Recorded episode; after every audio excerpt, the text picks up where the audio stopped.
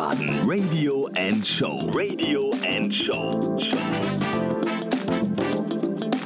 Von und mit Enno Ude. In diesem Format Wiesbaden Night and Life haben wir zwei neue Sponsoren, die es ermöglichen, dass wir sowas überhaupt machen können. Der erste ist www.seat-feeling.de. Dahinter steckt die Kampagne des Seat Autohauses in der Mainzer Straße 130. Vielen Dank schon mal dafür. Und der zweite Sponsor ist der Merkurist in Wiesbaden. www.merkurist.de. Deine Nachrichten, deine Stadt. Ich danke an dieser Stelle beiden Sponsoren für das Möglichmachen und überreiche jetzt an niemand Geringeren als Patrick Doré. Wiesbaden Radio and Show. Radio and Show. Night and Life. Night and Life. Hallo und herzlich willkommen zu einer neuen Ausgabe von Wiesbaden Radio and Show. Mein Name ist Patrick Doré und in der Kategorie Night and Life haben wir heute nicht einen, sondern zwei DJs, stadtbekannte Wiesbadener Gesichter und DJs zu Gast. Auf der einen Seite den Gil Eberle, DJ Gil und DJ Empare alias David Liebler. Ich begrüße euch. Hallo, schön, dass ihr da seid. Ich freue mich. Servus, Bett. Wir freuen uns auch. Ja, grüß dich. Hi. Hm, servus. Mein lieber Gil, ähm, wir beide fangen mal an. Einfach mal für unsere lieben Zuhörer. Ähm, wie bist du zum Auflegen gekommen? Was genau legst du auf? Wie würdest du deinen Style so beschreiben? Und ähm, wie lange macht du das schon? Erzähl einfach mal so zwei, drei Sätze über dich. ganz schnell zusammengefasst, weil ich komme ja direkt aus einem Elternhaus mit Vorbelastung. Meine Eltern hatten einen Club in den 70ern, 80ern und haben dort äh, natürlich, ich sag mal, die, ja, die Steilvorlage gegeben. Äh, ich durfte als kleiner Bub immer mit, habe da immer natürlich, ich sag mal, Schallplatten gesehen, Disco-Lichter. Ich war total begeistert und äh, habe dieses ganze Equipment logischerweise geerbt. Und das stand dann irgendwann bei mir im Keller und habe mir gedacht, geiles Zeug muss ich benutzen. Habe es bis heute entsprechend äh, immer weiter entwickelt und habe mich natürlich da, ich sag mal, schön eingedeckt mit auch schönem Plattenbestand aus den 70ern und den 80er Jahren.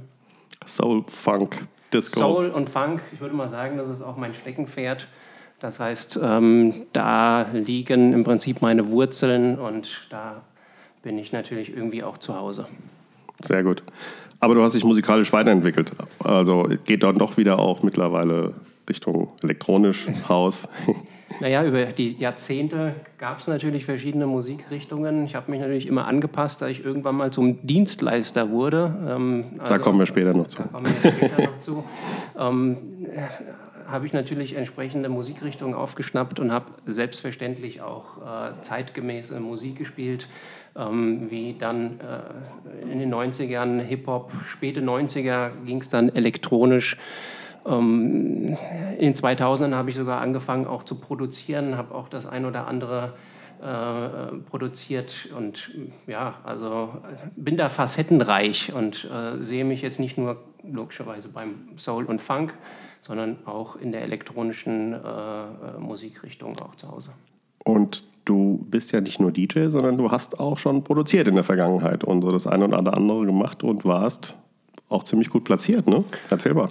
Ähm, ja, das ist ähm, irgendwann Ende, ja, Mitte, Mitte, Ende 2000 äh, kam das Ganze dann, äh, wo ich mir gedacht habe, okay, ähm, legst du dir mal so ein bisschen Equipment zu, äh, Produktionssoftware. Ähm, per Computer ging das natürlich dann alles relativ einfach, alles digital.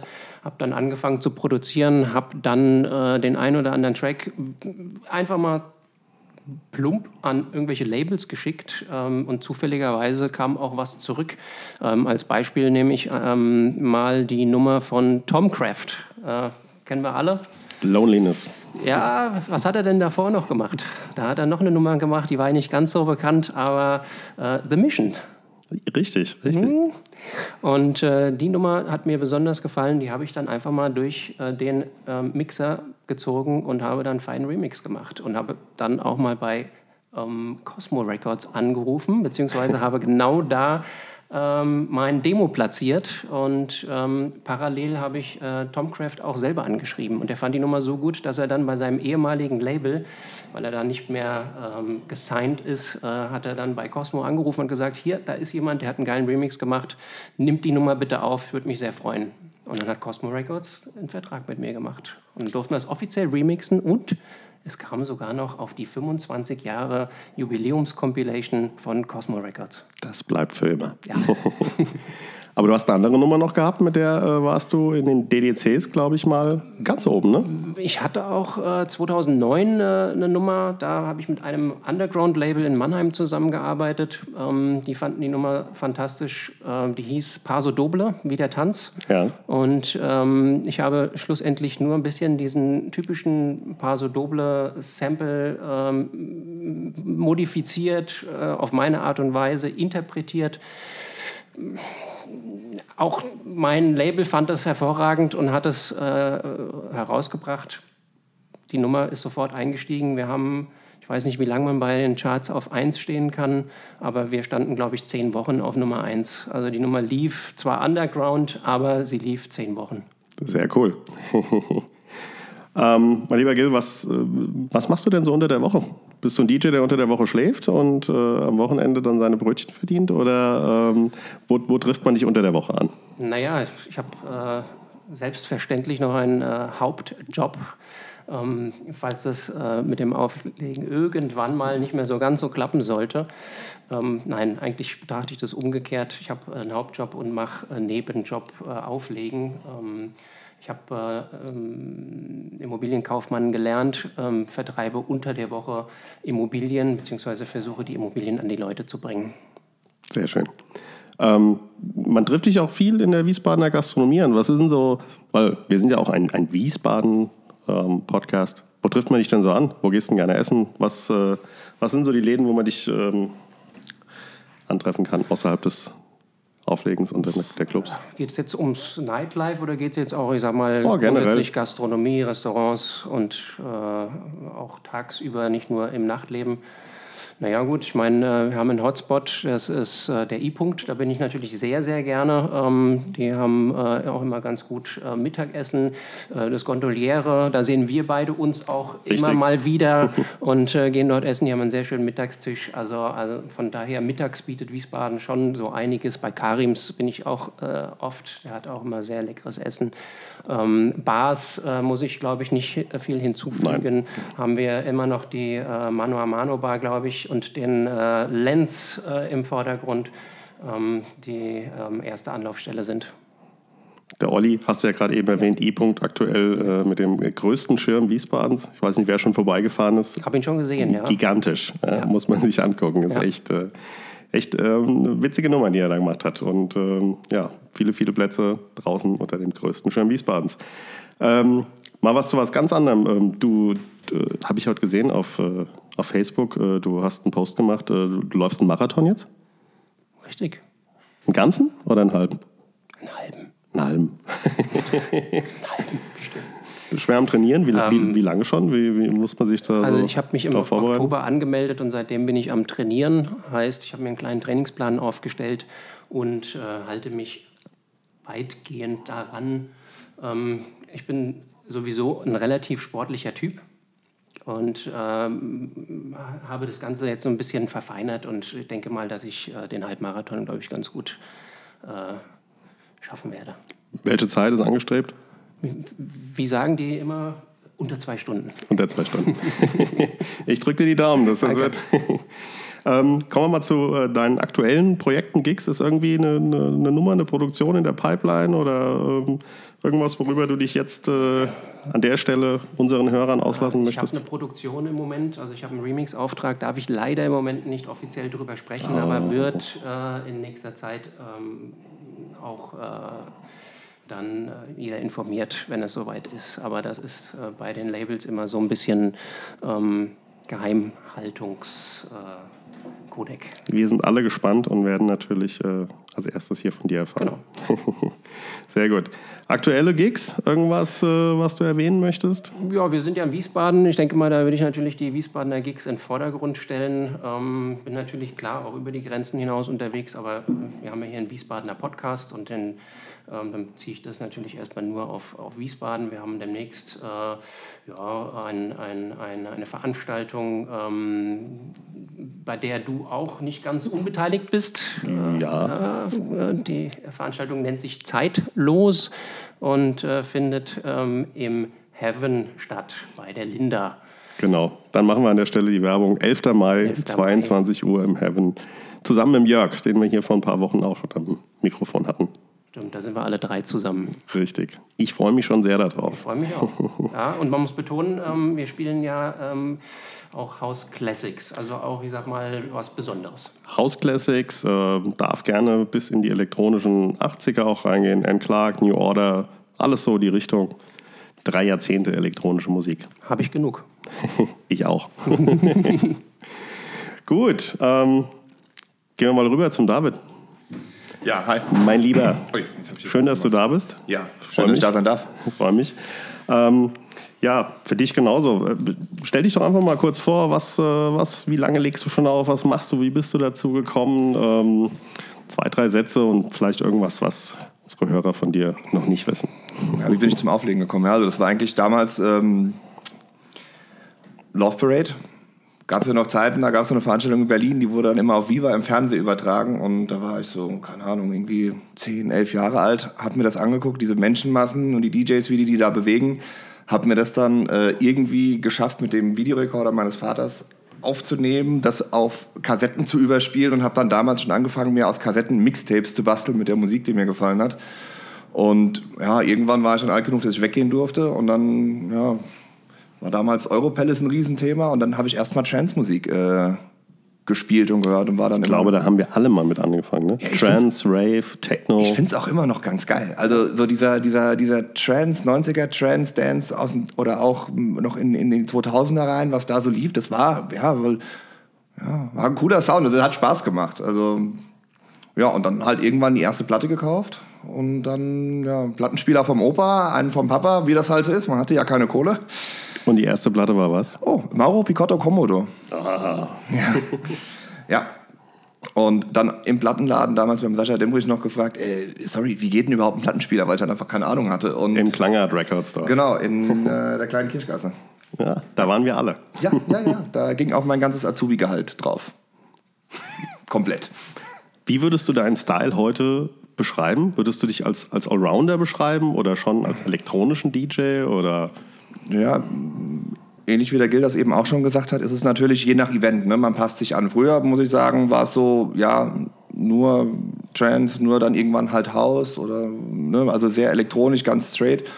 Und dann irgendwann naja, hat man halt gemerkt, ne, wenn man sich ein bisschen in die Richtung Dienstleistung orientiert, also sprich, man spielt auch ein bisschen Hip-Hop, man spielt ein bisschen was aus den Charts und ne, erweitert sein Spektrum, ja, gibt es halt einfach ein bisschen mehr Bookings, der Markt ist größer und ähm, habe mich jetzt über die Jahre ge- eigentlich ganz gut in den Dienstleistungssektor ähm, etabliert, habe aber immer noch reine Club-Bookings und äh, die Abwechslung ist eigentlich ganz, ganz spannend, weil es kann genauso interessant sein, einen 60. Geburtstag zu spielen oder ein, Firmen-Event, wo du dann sagst, okay, ich habe die Leute jetzt trotzdem mit, mit meinem Sound bewegt. Ne? Also eigentlich ist das Wichtigste, dass die Leute Spaß haben auf der Tanzfläche.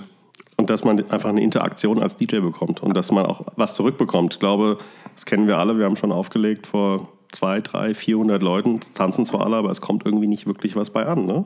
Ganz genau, das gibt es manchmal, hast du einen vollen Laden und es, es läuft einfach nicht oder die Leute haben nicht so Bock und manchmal bist du auf einer kleinen Feier in einem kleinen Raum, in einem Wohnzimmer zu Hause und du hast 30 Leute und die feiern das. Ja? Und dann kann das halt viel, viel cooler manchmal sein als eine große Menge. Also es, es, es hat beides seinen Charme.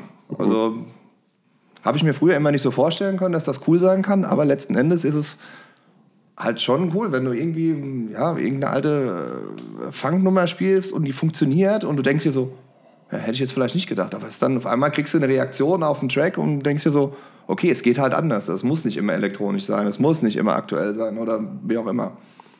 Also, Du bist ja auch im Ausland aktiv gewesen schon in der Vergangenheit. Ich glaube, in Bulgarien hast du regelmäßig Genau, ja, aufgelegt. einer- Gibt es einen Unterschied oder spürst du einen Unterschied zwischen der, zwischen der Party-Crowd äh, in anderen europäischen Ländern, gerade jetzt auch so in, in diese Richtung oder äh, gegenüber den Deutschen oder ist das dann doch relativ identisch? Das ist äh, in der Tat anders. Also Sonnenstrand war das in Bulgarien, da war ich über eine Agentur, NMC Booking. Ja. Und ähm, die haben mich da zwei Jahre hintereinander jeweils einen Monat runtergeschickt. Und dann war ich da mh, jeden Abend am Spielen in verschiedenen Läden. Und das war halt ganz interessant, weil du hattest da einen Laden, in dem waren nur die Holländer. Dann gab es einen Laden, da waren die Engländer. Dann gab es einen Laden, da waren die Deutschen und so weiter und so fort. Und dann musstest du halt gucken, ja, die Engländer gerade, also die sind ja musikalisch echt viel cooler drauf als wir Deutschen, man muss es leider sagen. Ja, also da war damals diese, wie hieß denn das, MK Talk to Me. Ja, und ja, die lief hier so. Ah, nee, Quatsch, nicht ähm, Queen, Storm Queen. Kennt ihr die? MK Storm Queen? Ja, Sagt mir jetzt gerade nichts. ja, aber- okay. Und auf jeden Fall, also ich kannte die und die lief hier so, ja, so, so, eine, so eine nette Nummer, okay, hat aber keinen wirklich interessiert. Und bei den Engländern war das halt der Track, wenn du den nicht gespielt hast, ja, dann äh, haben die dich gesteinigt. Ja, also, und da musstest du halt erstmal gucken, okay, wie sind die einzelnen Länder so drauf, was sind so die Hits? Das habe ich unterschätzt am Anfang, aber waren zum Glück viele andere DJs aus den jeweiligen Ländern dann auch da. Man hat sich so ein bisschen ausgetauscht und dann, dann ist man da auch klargekommen. Das geht ja dann dank digital alles ein bisschen einfacher. Ne? Kannst dir einen Track runterladen, wenn du brauchst. Aber auf jeden Fall war das eine ganz, ganz spannende Herausforderung und halt auch irgendwie so 30 Tage Party am Stück, das ist auch nicht so ohne. Ja, Das kann ich mir gut vorstellen. ähm, so wie, glaube ich, vielleicht der ein oder andere eben beim, beim Gil äh, nicht wusste, dass er auch als Produzent erfolgreich war, äh, so wissen, glaube ich, auch gar nicht so viele von dir, dass du mal Clubbesitzer warst. Ne? Du hast mal eine Zeit lang den, äh, den Kumi-Club gemacht. Ich habe das in der Tat mal versucht, ja. Und das war auch mega spannend. Also ich war ja, der Komik Club war eigentlich so der erste Club, in dem ich Resident DJ war. Bis auch zum, bis zum Ende, ich glaube fünf oder sechs Jahre. Und dann ist ja der Besitzer ins Ausland gegangen. Der Laden wurde dann zu einer Event-Location, ja. Und irgendwann habe ich mir gedacht, jupp, jetzt versuchst es mal. Hast das so viele La Jahre auf der, auf der Dienstleisterseite gemacht oder auf der, auf der ja, Mitarbeiterseite. Versuchst dich mal selber als Clubbetreiber. Und ja, das hat auch ganz gut geklappt Bis die Schiersteiner zu, Brücke zu kam. Anfang, ja, bis die Schiersteiner Brücke dazwischen kam und ab dann möchte ich da eigentlich nicht mehr drüber reden. Nein, Quatsch, dann ging es halt leider, ja, die Hälfte der Gäste, viele Wiesbadener sind gerne in den Kumi-Club gekommen, viele Leute aus dem Rheingau, viele Leute aus dem Taunus. Und wenn du dann einfach von jetzt auf direkt äh, halt den Umweg über die äh, Mainzer Brücke fahren musst und das Taxi nach Hause nachts nicht mehr 20, sondern 50 Euro kostet, dann überlegst du es dir halt, ob du nach Mainz zum Feiern gehst oder ob du dann nicht damals, gab es noch das Gestüt in Wiesbaden, da gab es noch ein bisschen Alternative, ob du dann nicht doch auf deiner Rheinseite bleibst. Und das hat dann halt leider dem Laden über kurz oder lang, ja, die ist dann so ein negativ, so ein Schneeballeffekt, ne? Brauchst nicht mehr hingehen, ist nichts mehr los. Bestimmt auch nicht alles richtig gemacht, aber trotzdem, das war schon, konntest du richtig sehen, von heute auf morgen die Hälfte der Gäste. Und dann Ja, muss man wirklich sagen, du hast damals äh, mit, mit deiner Personality und mit dem, wie du den Laden geführt hast, wirklich 50, 60 Prozent des Publikums dort ausgemacht und, und wirklich von der Wiesbadener Seite rübergezogen und die waren natürlich dann ganz klar nicht mehr da. Ja, also meine guten Freunde sind dann alle nochmal rübergekommen, ja. Die wollten dann immer Bier umsonst, ja. Nein, Quatsch, aber es war dann einfach, also das kann man auch niemand, also wenn halt aus einem Weg, der sonst zehn Minuten dauert, auf einmal eine halbe, dreiviertel Stunde wird, da hat halt einfach keiner Bock drauf. Kann ich, ist halt einfach so, ne? Total nachvollziehbar. Würde ich auch nicht machen. Total nachvollziehbar. Ja. Du hast äh, neben deiner Tätigkeit als DJ noch, noch was ganz anderes, wo du sehr aktiv bist, nämlich äh, du bist mitverantwortlich für die äh, Street Food Festivals. Ganz genau, ja. Ähm, erzähl doch mal, wie das kam. Und das wird ja von, von Stadtleben hauptsächlich. Äh, Ja, wir machen das zusammen. Ne? Ne? Also das hat damals angefangen, ähm, da hat ein Freund von uns, der Joachim Schäfer, der, der den Event-Bungalow in Schierchen hat, K4-Events, ähm, der kam irgendwo zurück von einem Messebauauftrag und hat gesagt, ey, ich habe das gesehen in Köln. So, und dann haben wir uns da äh, unterhalten und irgendwie haben wir dann, hat der Kai von Stadtleben eben gesagt, ey, mir, ich poste das heute Abend bei Facebook. Ja, zwei Stunden später war die Veranstaltung online. Ja, der Bernd Zehner von der Kochwerkstatt war auch noch mit am Start. Und ähm, irgendwie innerhalb von drei oder vier Tagen hatten wir fürs erste Event 10.000 Zusagen. Wir hatten noch nicht mal eine Location. und dann haben wir halt äh, gesagt, na scheiße, müssen wir wohl durch. Und das hat so gut eingeschlagen. Und dann ist da mittlerweile ein richtig großes Ding draus geworden. Ja, mit mittlerweile, ja, ich glaube, dieses Jahr sind es 25 Events rund um Wiesbaden. Also wir machen nicht mehr so viele. Also in Wiesbaden sind es, glaube ich, drei insgesamt. Und dann geht es ja, halt rund um Wiesbaden, so, ich sag mal 100 Kilometer ungefähr.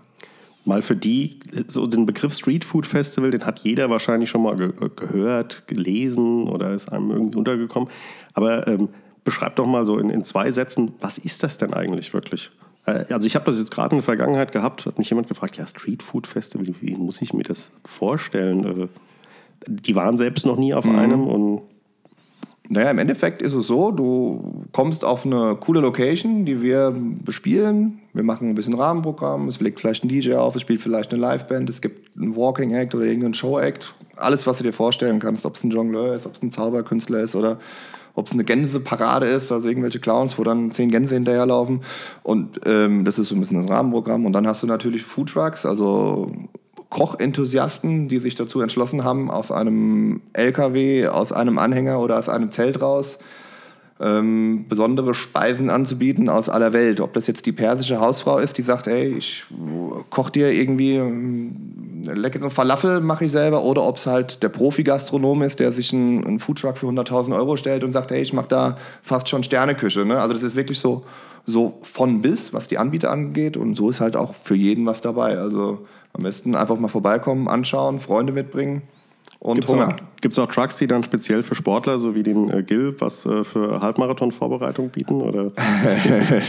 es gibt in der Tat auch äh, Trucks, die den Salat anbieten. Ja? Oder, ja. Nein, also alles unter 300 Kalorien. Ja, also das ist jetzt, also wenn du auf Diät bist, bist du vielleicht bei uns nicht an der richtigen Stelle. Ähm, aber klar, also du, es gibt nicht nur fettige Burger und Pommes, aber Barbecue und Burger ist ein sehr großes Thema in der Szene, ist gern gesehen und, und mögen die Gäste auch. Aber genauso persisches Essen, asiatisches Essen, Sommerrollen. Sommerrolle wäre was. ja, Gil, wie sieht's aus? Sommerrolle? Also probieren. Ist lecker. Also, so, so, ich bin, bin, bin, ja öfter da. Auf ja, genau. Dich habe ich da schon sehr, sehr oft getroffen. Ich begrüße das sehr. Also ich ja. äh, bin da oft anzutreffen. Solltest du mal probieren. Sommerrolle ist gut. Das ist gut. Sportler. Also wir merken uns die Sommerrolle auf dem nächsten Streetfood Festival. Ja. Für alle, die für einen Halbmarathon oder für einen Marathon trainieren. Trainierst du für irgendwas gerade? Machst du sportlich irgendwie? Ich mache auch Sport, ja. Ja? Ja. Marathon? äh, nee, Marathon könnte ich aus dem Stand laufen. nee, das, das nächste sportliche Großereignis bei mir ist, glaube ich, der B2-Run-Lauf in Frankfurt. das sind nur sechs Kilometer, die schaffe ich, glaube ich, auch untrainiert. Na gut. Ja. Wir drücken die Daumen. ja, keine Verletzung. Kannst du nicht gebrauchen. Gut. Lasst uns zusammen mal über ein paar Dinge sprechen. Ähm, wie wir, wir alle sind ähm, sowohl Club-DJs wie auch Event-DJs. Wir sind auf, auf sogenannten Corporate-Events, Firmen-Events. Wir machen auch Geburtstage. Ähm, wo ist für euch, Gil, so der wesentliche Unterschied ähm, zwischen einem Club und einem, und einem Corporate-Event? Ja, Club hast du eigentlich immer ja, anderes Publikum logischerweise. Ähm, die Corporate Events, ähm, da bist du dann doch mehr Dienstleister, hast ein bestimmtes Programm, auch, äh, gehst auch mit einer anderen, äh, anderen Repertoire auch an den Start. Club ist doch immer vielleicht ein bisschen abwechslungsreicher, das Publikum ist nicht ist nicht immer das Gleiche, du musst nicht die gleiche Zielgruppe bedienen. Also von, von daher sehe ich mal so ein bisschen den Unterschied schon ähm, bei der, ja, auch bei der Flexibilität. Okay. Ähm, was machst du lieber? Club oder, oder eine richtig gute Privatveranstaltung? Äh, ich mache beides sehr gerne. Ich mache das ja ähm, sehr ausgewogen. Ich habe sehr viele Clubveranstaltungen, aber auch genauso viele Privatveranstaltungen. Ähm, ähm, ja, ich gehe nur mit einer anderen Einstellung ran. Also wenn ich abends in den Club fahre, bin ich ganz anders eingestellt als zu, einer, zu, einer, zu einem Firmen-Event. Firmen-Event läuft natürlich auch immer alles ein bisschen entspannter, ein bisschen ruhiger ab. Muss nicht, also das Publikum äh, kommt natürlich auch aus sich heraus, aber ähm, es ist, ich sag mal, im Club kann es dann schon mal bis 5 Uhr gehen. Bei einer Privatveranstaltung geht es kurz und manchmal vielleicht auch nur knapp, aber ähm, das geht meistens natürlich nicht so lang. Wenn wir uns privat treffen und, und, und reden, dann, dann, kommen ja häufig auch so ein paar ganz lustige äh, Stories zutage, was komischerweise aber immer nur auf Privatveranstaltungen passiert. Also mir zum Beispiel ist mal passiert, äh, dass morgens um vier auf einmal HP Baxter von Scooter vor mir stand und sagte, äh, er kann nicht schlafen, weil wir, es war in einem Hotel, ich würde zu laut auflegen. ähm, David, äh, wie sind bei dir auch schon so ein paar lustige Sachen erlebt auf, auf Corporate Events und ähm, vielleicht jetzt nicht HP Baxter getroffen, Nee, aber nee, ich, ich muss kurz zurück überlegen. Also, was ich, komische Sachen, was auf jeden Fall ein, ein Highlight war, war mal ein Firmen-Event in, in Berlin. Da habe ich in der Messe in Berlin gespielt, für die BayWa. Das war deren so eine Art Sommerfest. Und da waren einfach dreieinhalbtausend Leute. Und ähm, die hatten halt als Special Act äh, Manfred Mann's Earth Band. Also den, den Sehr Sänger, geil. den von For You. Und jetzt Asche auf mein Haupt, wie heißt er? Also nur, es war nur der Frontmann und die Backband war halt ähm, hier aus Wiesbaden, die Urban Club Band. Ähm, Chris Thompson. Chris Thompson. Genau, so.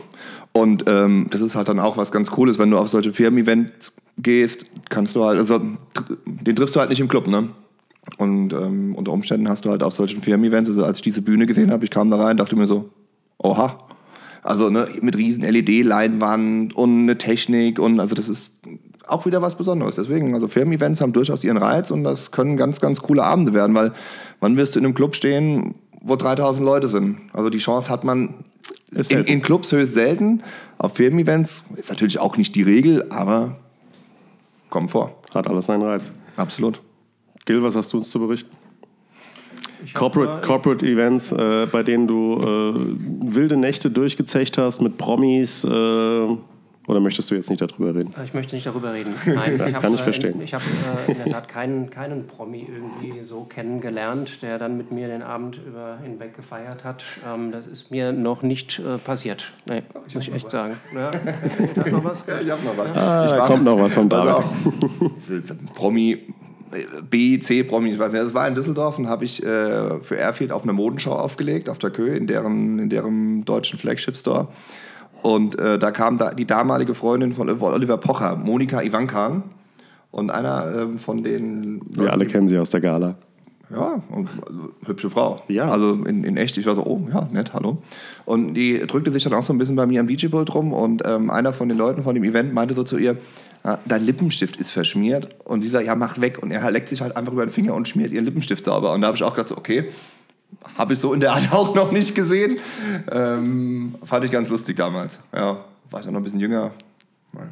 Was unter lauter Musik und Alkohol alles so passiert. Das war nachmittags. Auch da wird getrunken.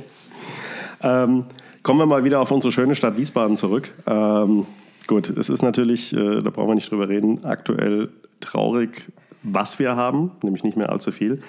Aber ähm, meines Erachtens gibt es genug Ansätze und Locations, um etwas zu bewegen.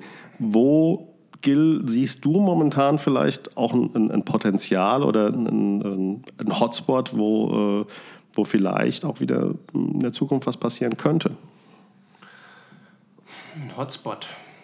Das ist natürlich jetzt schwierig. Ähm, äh, wenn ich jetzt natürlich irgendwo was nenne und später wird kein Hotspot draus, ja, ja, ähm, Dann bist nein, du durch. Dann bin ich durch.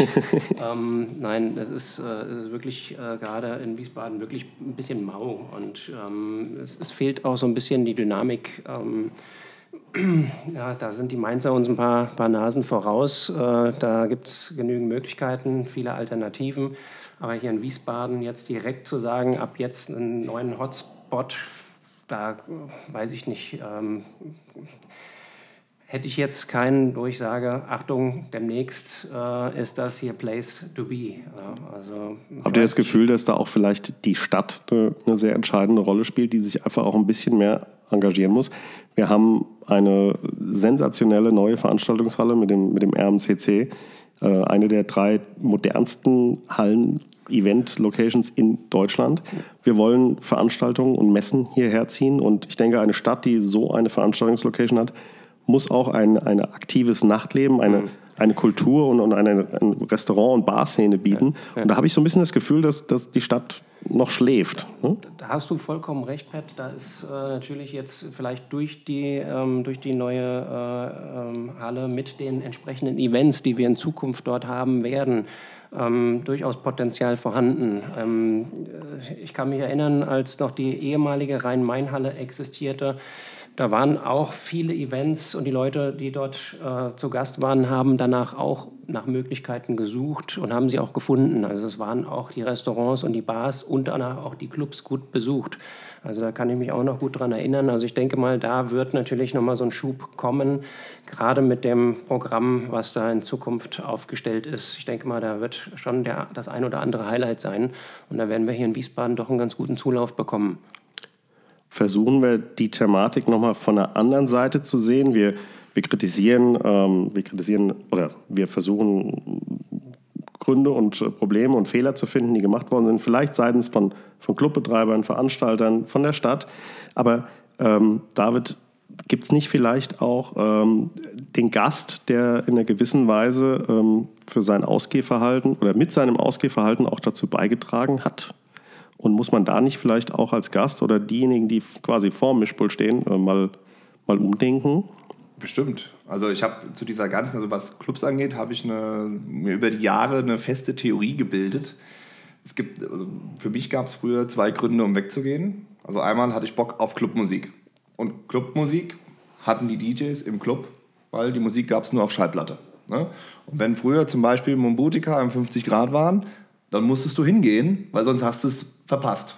Und weil Richtig. alle deine Freunde da waren, haben sie am nächsten Tag zu dir gesagt, ey, du Vogel, das war eine Hammerparty, warum warst du nur nicht da? So, also das, diese, diese Exklusivität der Musik ist weg, weil Shazam. irgendjemand hat es gefilmt, äh, Be war da, Dance Trippin war da, die haben es ins Internet gestellt, ich habe tausend Videos von meinen Freunden bekommen und wenn ich halt heute Abend auch keinen Bock auf Mombutika habe, dann kann ich mir auch über Boiler Room Richie Horton ins Wohnzimmer holen oder jeden x-beliebigen Superstar-DJ, auf den ich gerade Bock habe und kann zu Hause meine Vorglühparty machen. Der nächste Grund, um wegzugehen, war immer, ja, ich sage jetzt einfach mal, wie es ist, Frauen. Ne? also ich Gut, dann halt du bist fest vergeben, also gab es keinen Grund mehr wegzugehen. ja gut, aber irgendwo musste ich die ja auch herkriegen. Die ist ja nicht, auf die ist ja nicht vom Himmel gefallen für mich. Und ähm, also, nochmal zurück. Also Frauen. Ich habe mir dann halt im Club einen angesoffen. Also ein bisschen Mut angesoffen. Also, also ein Bier getrunken. Entschuldigung. Vielleicht waren es auch zwei, oder? Max. Radler. Maximal. Radler. Zwei Radler. Ja. Und dann dachte ich, okay, die ist ganz hübsch. Und dann bin ich da mal rübergelatscht. Und wenn ich Glück hatte, hat die sich ein bisschen mit mir unterhalten und mir vielleicht am Ende des Abends ihre Telefonnummer gegeben. Ähm, da du ja wieder angesprochen hast, ich bin ja raus aus dem Spiel, aber ich habe gehört, es gibt so Online-Dating, also Tinder. Und ich sag mal, wenn du nicht aussiehst wie ein Amboss und von Montag bis Freitag da ein bisschen rumtinderst, dann wirst du mit viel Glück am Wochenende irgendeine Frau treffen, äh, finden, die sich mit dir trifft.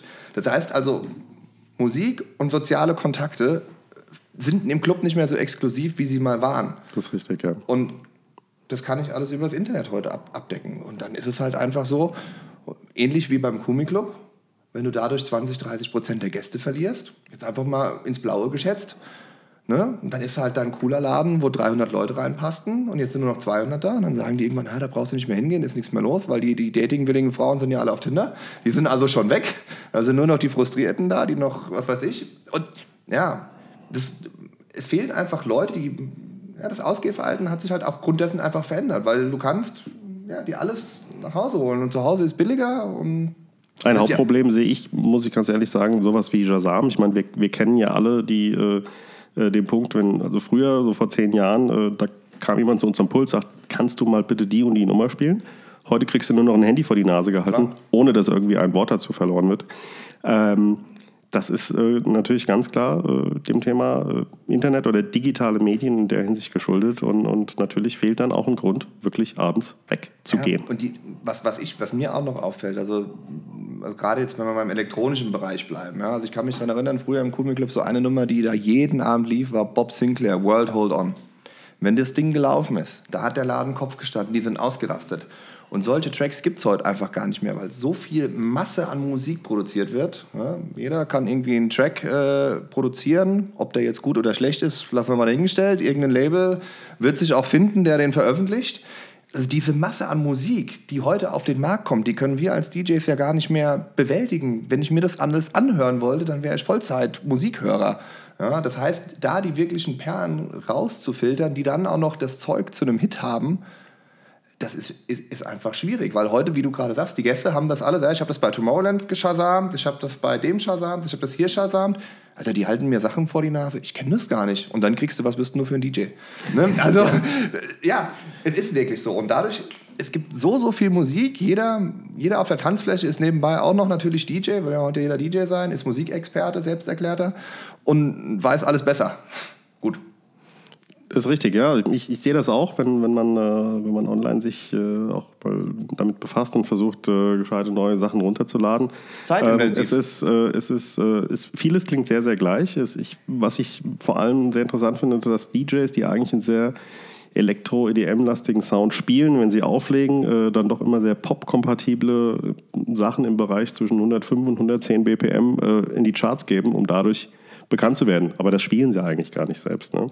Ähm, Gil, was denkst du, wo es musikalisch hingeht? Ich meine, wir haben, ähm, wir haben in den letzten Jahren viel im Bereich EDM gehabt. Es gab irgendwann mal so eine, so eine Richtung, die nannte sich Hip House, ja? also House und Hip Hop gemixt. Äh, ähm, wo, wo kommen wir hin? Ja, es kommt, vieles kommt immer mal wieder. Die, die 90er kamen wieder, die 80er kamen wieder. Ähm, hast du das Gefühl, dass ähm, vielleicht mal wieder eine ganz neue Musikrichtung kommen könnte oder wird das alles immer wieder nur vermischt werden? Ich glaube, das Rad wird sich nicht ganz so neu erfinden, ähm, denn ähm, wir sind aus den verschiedenen Musikrichtungen immer wieder, kommen wir zurück auf die ähm, auf das Altbewährte. Also da, ich kenne mich jetzt im Funk and Soul wirklich sehr, sehr gut aus und merke, dass äh, da überall rumgefischt wird. Es wird überall geklaut, es wird überall gesampelt.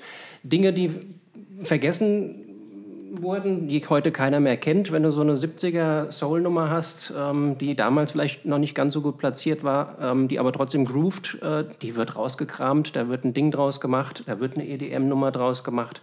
Ähm, es äh, fällt den Musikproduzenten nicht mehr so viel Neues ein. Das ist im Moment sehr, sehr schwierig. Also eine ganz neue Musikrichtung im Moment ist ganz, ganz schwer. Ähm, vom EDM sind wir auch schon wieder ein Stück runter, wie du gesagt hast. Wir sind dann teilweise auf den Popnummern bei 110, 105 BPM, damit es schön chartlastig wird. Ja, und äh, meiner Meinung nach ähm, haben im Moment die Festivals Einzug genommen, die dominieren alles und ähm, im Prinzip können wir uns danach richten, was auf den Festivals läuft. Das ist die, das ist die aktuelle Musikrichtung und die geben es im Moment gerade vor. Ja, da gebe ich dir vollkommen recht. Und die ganz großen Namen, und das, das wird ja auch immer schwieriger, die in einem Club zu sehen, die gibt es eigentlich nur noch auf Festivals, weil da kassieren sie eben auch am meisten und äh, die Gagen werden dort bezahlt, die, die verlangt werden. Und ja, es geht immer mehr weg, auch vom Club, für diese DJs. Hm. Ähm, Jungs, wir kommen Richtung Ende und das Ende, und das ist immer gefürchtet von den Leuten, die hier sitzen und von mir ähm, befragt werden, äh, das Ende heißt, wir haben eine Kategorie, die nennt sich Quick and Dirty. Das heißt, ich stelle euch Fragen und aus der Pistole geschossen, kurz und dreckig, müsst ihr mir antworten. Wer von euch möchte anfangen? Der Gil ja, zeigt, auf den auf David. Mich. Okay, ja, alles klar. Ich versuche mal mein Glück. Also, wir werden es abwechselnd machen. Das heißt, erst David, dann Gil und hin und her geht's dann. Alles klar. Ähm, ja, Erste Frage, David. Bitte. Ich glaube, wir hatten vorhin schon mal, aber ich habe es hier stehen. Deine erste Vinyl? Mauro Picotto, Komodo. Gil, Energie, Energie tanke ich in Wiesbaden wo? Zu Hause. David, eine Schwäche habe ich für? Oh, Chips, ganz klar. Chio Chips, Hot Pepperoni. Wenn ihr mir einen Gefallen tun wollt, gebt mir die. mein größter musikalischer Einfluss war, lieber Gil? Äh, die Beastie Boys. Ja, auch sehr gut. Ja, die sind auch dirty. Richtig. Äh, David, privat auflegen im Wohnzimmer würde ich gerne mal bei. Oh, gute Frage. Schwere Frage. Ich glaube, ich würde sogar Scooter sagen. Ich war nämlich auf Konzert im, im Winter, war, war, mega. Scooter ist cool. Gil, mit also Wiesbaden. Dexter, Entschuldigung. Kein Problem. Ähm, Gil, mit Wiesbaden verbindet mich. Tja, das ist auch eine gute Frage. Ich bin ja gebürtiger Berliner, das ist jetzt eine Fangfrage. Können wir die streichen? Nein, ich sag ja, quick and dirty. Ähm, es muss wehtun. es muss wehtun. Ähm, ja, mit, mit, Wiesbaden verbinde ich meine ersten musikalischen Erfolge. Sehr gut. Ähm, David, meine Stärke als DJ ist?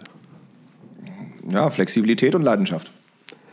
Und kommen wir zum Ende. Gil, mein Lieblingsclub in Wiesbaden war oder ist aktuell welcher? Äh, ich glaube, da sind wir uns alle einig. Äh, das Gestüt Renz steht bei mir ganz vorne. Grüße an den Jörg an dieser Stelle und äh, danke für die tolle Revival Party, die du uns beschert hast vor kurzem im Kulturpalast. Wir drei, wie wir hier sitzen, waren alle als Gast da und hatten, glaube ich, gemeinsam viel Spaß. Auf jeden Wird zustimmend, zustimmend genickt. Ja. Okay, ähm, David, Gil, vielen Dank, dass ihr da wart. Ich habe mich sehr gefreut. War ein äh, sehr cooler Nachmittag hier mit euch. Und ähm, ja, nochmal vielen Dank und bis bald. Ciao, ciao. Vielen Dank. Danke, ciao. Das war Wiesbaden Radio and Show. Radio and Show. Night and Life. Night and Life.